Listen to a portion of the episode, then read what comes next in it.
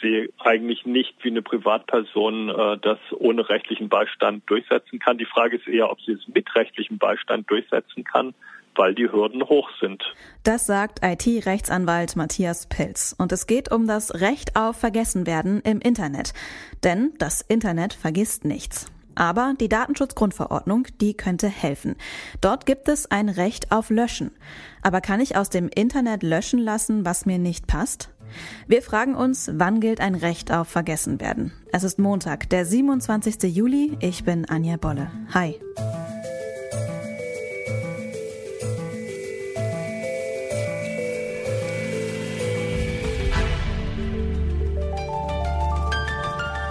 Zurück zum Thema. Der Bundesgerichtshof hat heute über zwei Fälle entschieden, bei denen die KlägerInnen wollten, dass Einträge über Google nicht mehr auffindbar sind. Der Bundesgerichtshof hat in einem Fall die Klage abgewiesen, die andere Klage an den Europäischen Gerichtshof weitergeleitet.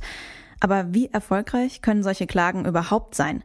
Darüber habe ich mit Matthias Pilz gesprochen. Er ist Anwalt für IT-Recht. Mit welchen Anliegen sind Klientinnen und Klienten denn schon zu Ihnen gekommen? Und die waren ebenfalls betroffen von äh, Presseveröffentlichungen, die sie so nicht gerne stehen lassen wollten, weil da eben nicht nur positiv über sie berichtet wurde. Äh, in anderen Fällen ging es um Veröffentlichungen auf Facebook und es kommt eben immer darauf an, ob man äh, in solchen Fällen ernsthaft Aussicht auf Erfolg hat.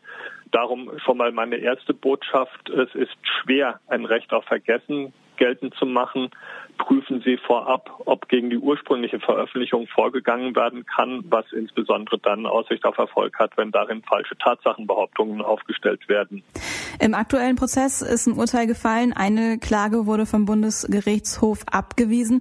Ist die Sache damit komplett erledigt? Äh, kann der Kläger in dem Fall nichts mehr machen? Der Kläger mag versuchen, hier noch äh, auf europäischer Ebene Rechtsschutz zu suchen.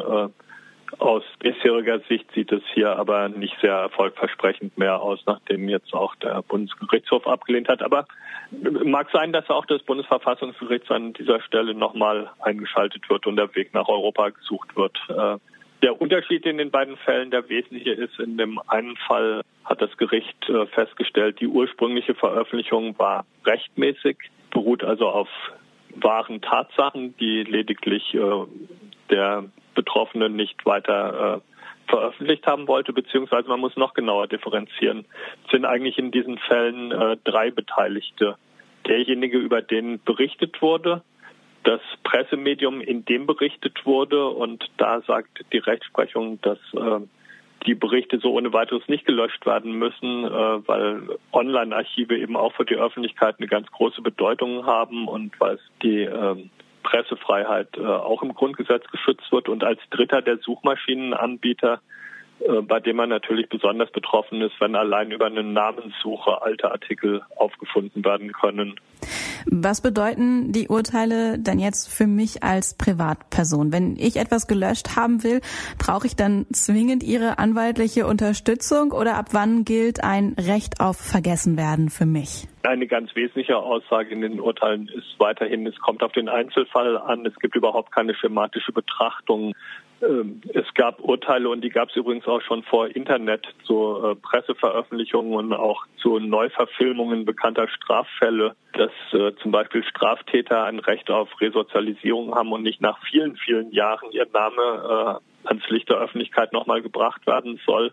Aber da wird zum Beispiel ein Unterschied gemacht, ob die Person dann danach jahrelang unbehelligt gelebt hat äh, und die Sache selbst in Vergessenheit bringen lassen wollte oder ob Personen selbst Öffentlichkeitskampagnen gefahren haben, indem sie selbst äh, wieder das Licht der Öffentlichkeit gesucht haben.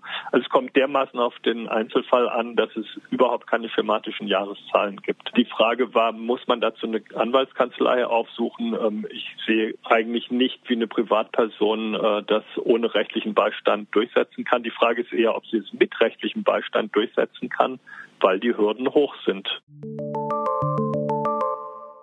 Löschen, was einem nicht passt, ist also gar nicht mal so einfach. Aber das einfach hinnehmen? Man kann was dagegen tun, sagt Reputations- und Krisenmanager Christian Scherk. Sein Job ist es, Unternehmen und Personen des öffentlichen Lebens dabei zu unterstützen, dass sie online gut dastehen.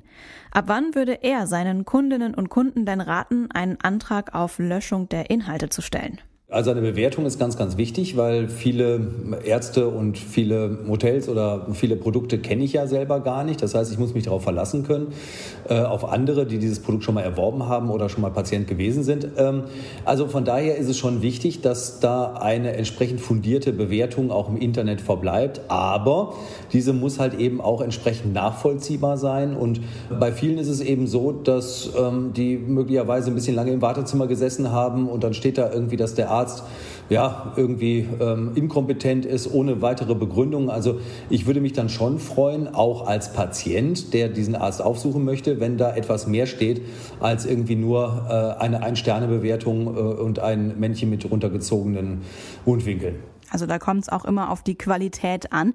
Sie beraten auch DAX-Konzerne. Recht auf vergessen werden scheint sinnvoll, vor allem bei Privatpersonen. Gilt es auch bei Unternehmen? Also ich plädiere dafür, dass auch Unternehmen ein Recht auf Vergessen haben, weil es äh, Aufbewahrungspflichten gibt für Informationen. Hm, das sind zum Beispiel Aufbewahrungspflichten, was äh, finanzielle äh, steuerrechtliche Informationen angeht. So, und hier sollte es auch ein Recht auf Vergessen geben, äh, wenn Informationen im Netz stehen. Allerdings gelten da natürlich ganz andere Jahresfristen, ganz andere Verjährungsfristen und ganz andere Zwecke.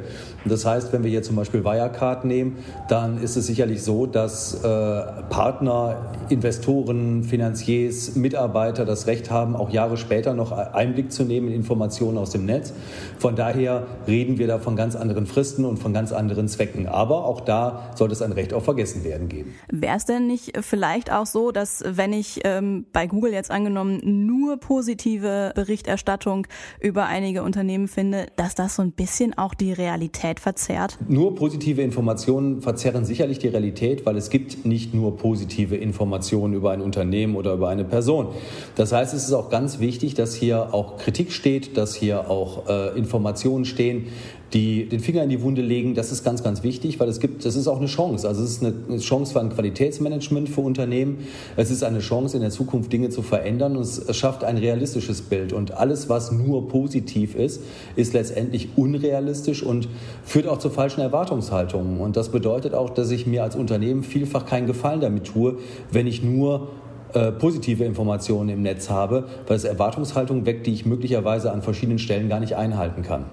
Wenn ich Ihre Arbeit dann aber richtig verstanden habe, geht es auch darum, mal ältere negative Schlagzeilen so ein bisschen zu begraben mit äh, mehr positiven Schlagzeilen. Wie weit geht denn da Ihre Arbeit, wenn ich äh, jemanden google und dann mal auf Seite 5, 6, 7, 8 oder so der Ergebnisse gucke, finde ich dann vielleicht doch nochmal so ein paar ältere, vielleicht nicht so positiv konnotierte Einträge? Ja, sicherlich. Also es ist so, dass man spätestens ab Seite 3 bei Google sicherlich auch noch negative Berichte findet. Also auch wenn wir als Unternehmen positive Berichte ins Netz bringen und ältere negative Berichte verdrängen damit, dann ist es schon so, dass wir auch Wert darauf legen, dass diese Negativberichte, dass sie jetzt nicht gänzlich abhanden kommen, weil es ist ja auch ein Entwicklungsprozess und ein Lernprozess, den wir aufzeigen.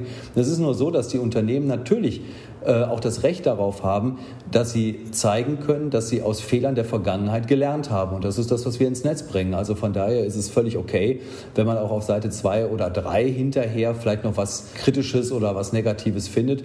Das zeichnet eben genau dieses realistische Bild, aber zeigt eben auch, dass das Unternehmen aktuell alles dafür tut, um hier einen positiven Eindruck zu hinterlassen und aus den Fehlern gelernt hat.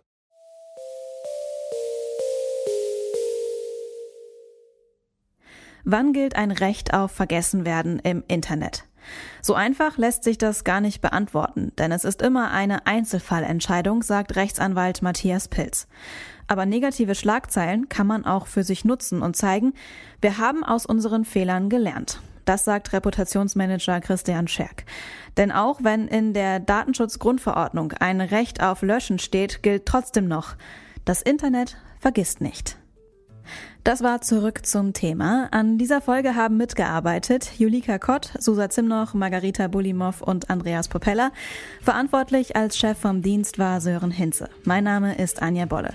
Hat euch diese Folge gefallen? Dann abonniert uns in eurer Podcast-App und empfehlt uns auch gerne weiter. Morgen gibt's dann auch direkt die nächste neue Folge.